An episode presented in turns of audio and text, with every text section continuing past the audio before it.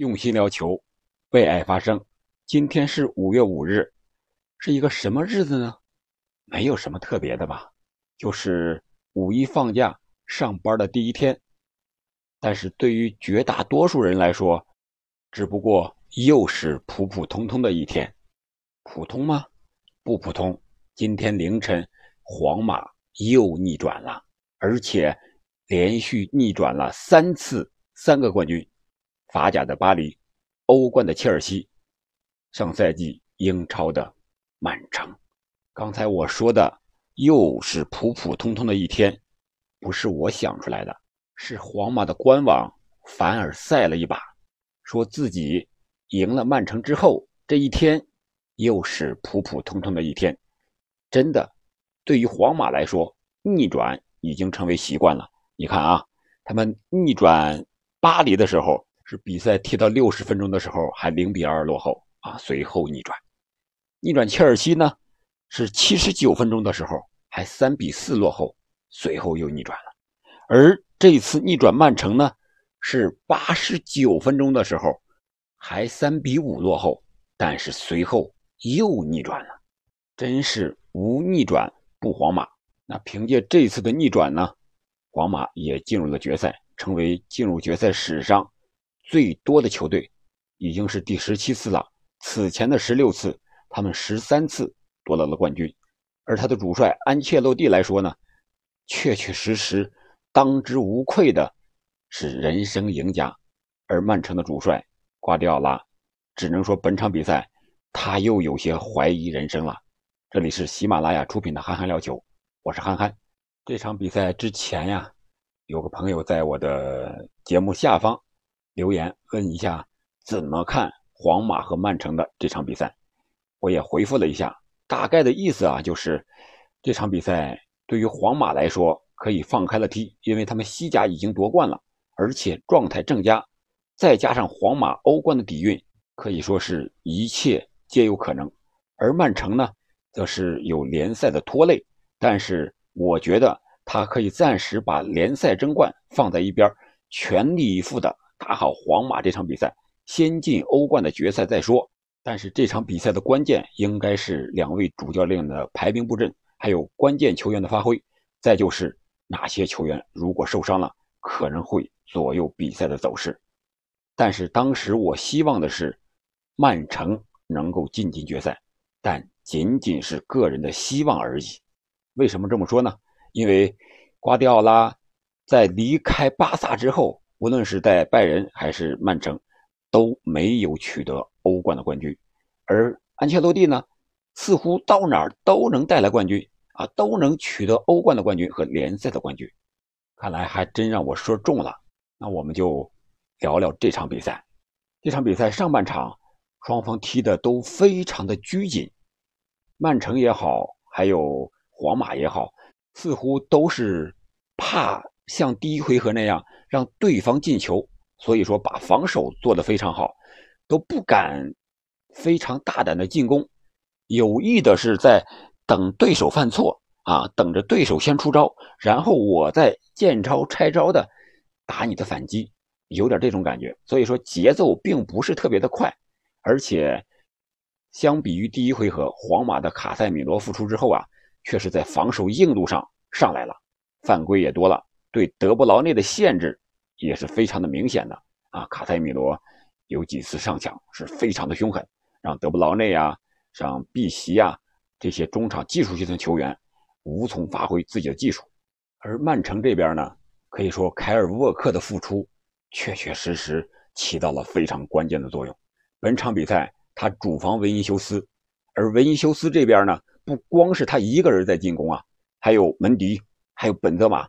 时常的三个人连续的攻击这边，而凯尔沃克呢没有任何的慌乱，你兵来将挡，我水来土屯，一点办法都没有啊！让皇马在这方面一点便宜都没有占到，凭借自己的速度还有身体，让维尼修斯屡屡突破受阻啊！哪怕你突破进去，我能追上你和你对抗，对抗把你撞倒。而曼城在进攻方呢，似乎。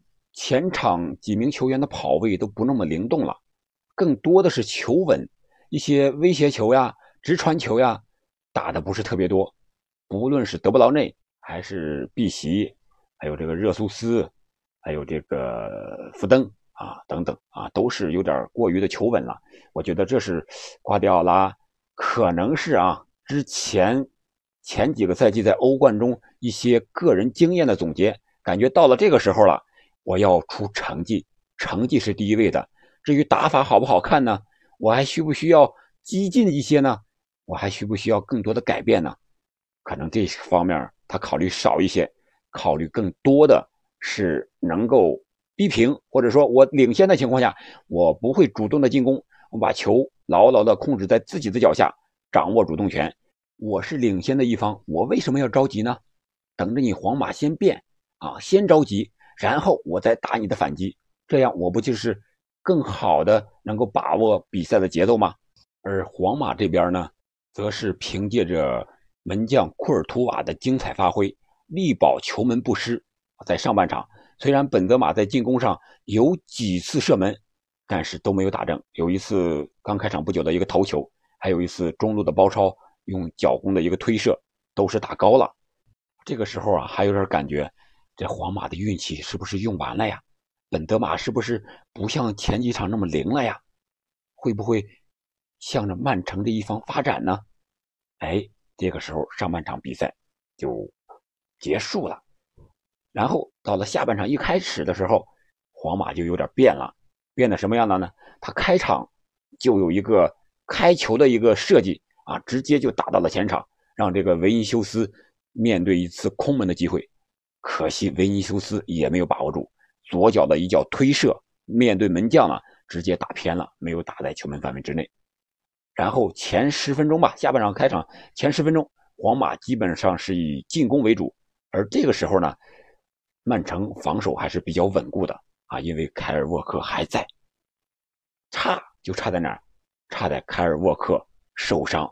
六十分钟的时候，凯尔沃克已经受伤了，但是他又坚持了十分钟，他知道自己。在这场比赛中，对曼城来说有多么的重要？当然，曼城的其他队员，包括瓜迪奥拉，也知道他有多么的重要。更当然的是，皇马的队员也知道凯尔沃克在场上有多么的重要。那皇马既然知道他重要，那就不能闲着了。第六十八分钟的时候，用罗德里戈啊换下了克罗斯，加长了一个边路的进攻。而维尼修斯呢，持续的在冲击凯尔沃克这个方向。第七十二分钟的时候，凯尔沃克受伤顶不住了。这个时候，曼城无奈之下，啊，换下了凯尔沃克，同时呢，也换下了他们的核心球员，场上的最大的牌、最有威胁的球员德布劳内。替换他们上场的呢，分别是金琴科和京多安。那这两个换人到底起的是好作用还是坏作用呢？是成功的呢？还是败笔呢？通过整场比赛的结果来看，可能是不是特别的正确？那沃克是没有办法，他受伤了，不得不下场。而京多安换德布劳内呢，感觉有点让人看不懂啊。但是仅仅是我们从最后皇马逆转曼城这个总的结果来说，是这么分析的。但是当时如果我们看比赛，或者说是。皇马进球之前的八十九分钟之前，这个换人是非常成功的啊！我们接着看这个比赛的走势啊。换人之后，仅仅一分钟，七十三分钟的时候，曼城就取得了进球。而这个进球呢，正是京多安上场之后传给了碧玺，碧玺在中路突破啊，突进到前场，传给了右边路的马赫雷斯，马赫雷斯直接起左脚打球门的近角的上角。让库尔托瓦没有办法，直接将比分变成了一比零。这样的话，曼城就领先两个进球了。而这个时候，时间还有二十分钟，比赛基本就要结束了。所以说，曼城这个时候可以说换人是非常成功的呀。两球落后之下，皇马没有办法了，安胖也没有别的办法了，只能放手一搏，赌一把吧。赌赢了，那我就名垂青史。赌输了，我也不会遗臭万年。可能是这种心态，让皇马的队员还有安全落地们发挥的可能会更好一些。可能这个心态，我觉得起了很关键的作用。七十五分钟刚被进球之后，他就用阿森西奥啊换下了卡塞米罗，卡文加换下了莫德里奇，让这些年轻队员上去，让这些能跑的有体的队员上去冲击，跑动出战术嘛，就跑就行了。其他的什么技术呀，莫德里奇呀，卡塞米罗呀，什么硬度呀，呃，统统的先靠后站，让这些年轻球员上去冲一冲。而这个时候呢，曼城是见招拆招啊，看你换了，我也换。他用格拉利什换下了此前表现非常出色的热苏斯啊，热苏斯不仅是本场比赛啊，本场比赛可能表现稍微差一点，在前几场比赛中是连续的进球，还上演过大四喜啊，所以说他也是首发的。但是本场比赛作为中锋，呃，热苏斯还是第七十八分钟的时候被格拉利什换下了，这样福登就打到了中路，格拉利什打在左边，然后用费尔南迪尼奥换下了这个马克雷斯，这样的话在前场就是格拉利什啊，福登还有这个碧席了，然后中场呢是费鸟、京多安还有罗德里，但是你有罗德里，我皇马有罗德里戈。我是你哥，这小将怎么样？第九十分钟的时候发威了，先是罗德里戈第九十分钟接本泽马的一个左脚的一个传中，直接起右脚在门前抢点成功。这个球从发展来看是曼城的后卫，就是凯尔沃克下场之后呀，让坎塞洛打到右边后卫这个位置上来，金琴科是打的左后卫。这个时候坎塞洛。内收有点过大了，没有看到边路的本泽马。本泽马接球那一瞬间，啊，是没人防守的，他很轻易的就用脚弓的一个端传，传到了中路。罗德里戈飞马赶到，在曼城门将埃德森和中后卫鲁本迪亚斯封堵之下，这么一个小小的空当，将球用外脚背一拨，拨进了球网。这个进球就像一针强心剂呀！直接唤醒了皇马的队员。你想想，这个时候比赛已经到九十分钟，没有时间了。他们把比分缩小到还剩一个球，又让他们看到了希望。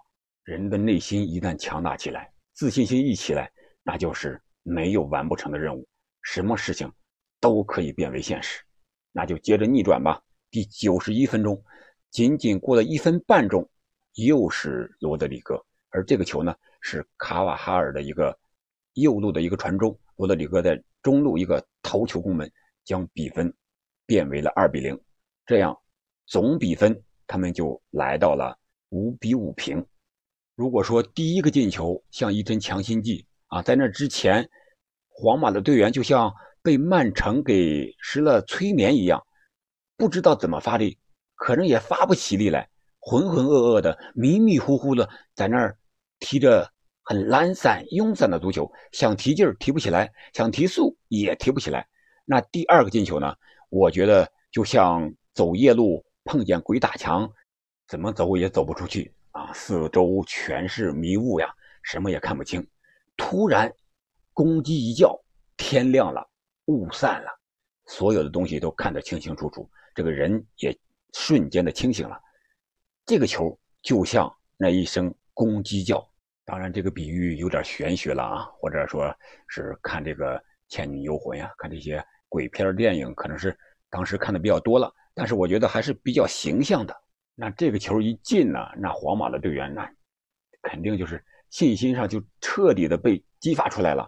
从总比分落后两球，到连追两球扳平比分，再到打入最终的加时赛，加时赛本泽马凭借一个点球将比分反超。我觉得这个时候，那就是球员的心态、意志力起的决定性的作用了，体力也有时候确实是跟不上了。而这个时候，你再看之前的换人呢，似乎是有一些不妥的。如果德布劳内在场上的话，那他传威胁球的机会肯定会更大一些，对场上的局面的掌控可能会更好一些。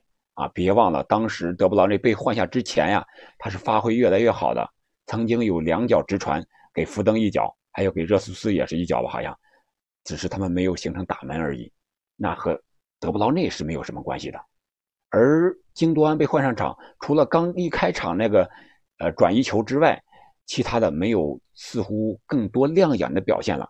而格拉利什上场之后呢，他有两次绝佳的机会啊，都是这个球马上就要就球门了，结果在门线上啊，一次是被门迪解围了，一次是被这个库尔图瓦用这个左脚伸出去挡了那么一下，似乎是鞋底上的那个鞋钉碰了一下，让这个皮球拐了一下弯啊，从这个门柱边上钻出了底线。如果这两次机会格拉利什能把握住一次，或者说曼城运气更好一点的话，那皇马就不会有这第三次的逆转了。那比赛进入加时赛之后呢？曼城我觉得瓜迪奥拉就有些无奈了。他换人怎么换呢？换上的人发挥的都不好，你不可能把他们刚换上打了加时赛再换下来吧？那你换谁呢？只能换罗德里了。换罗德里下，让斯特林上。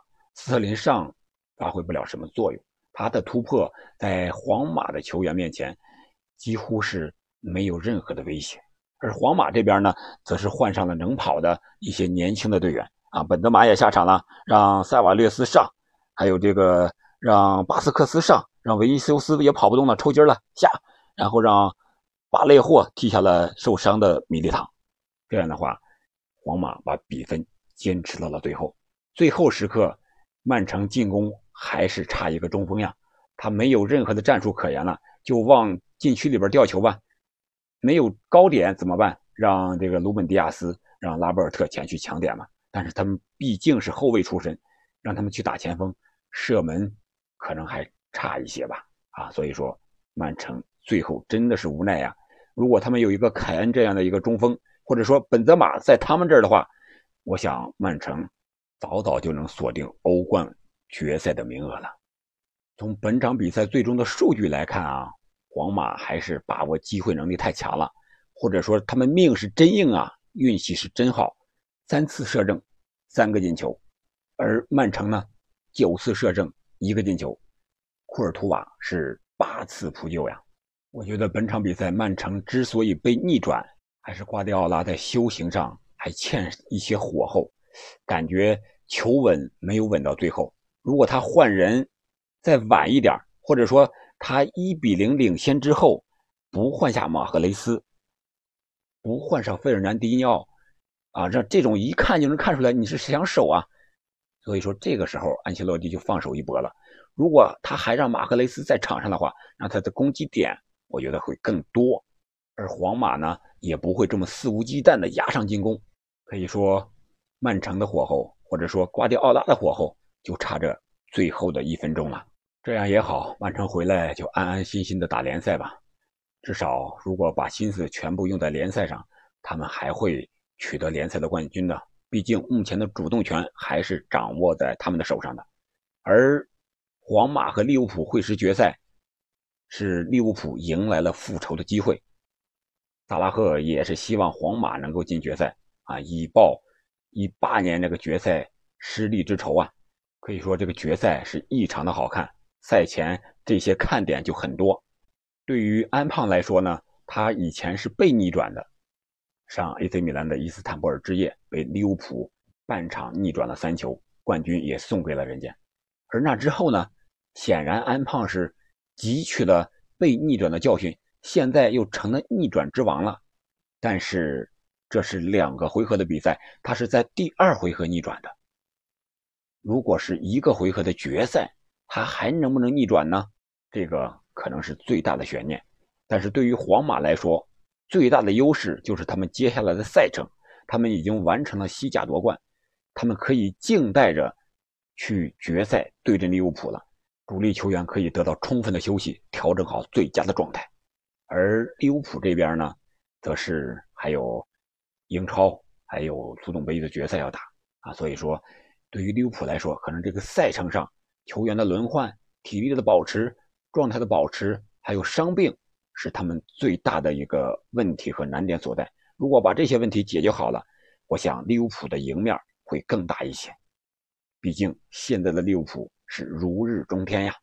好了，本期节目我们就聊到这里。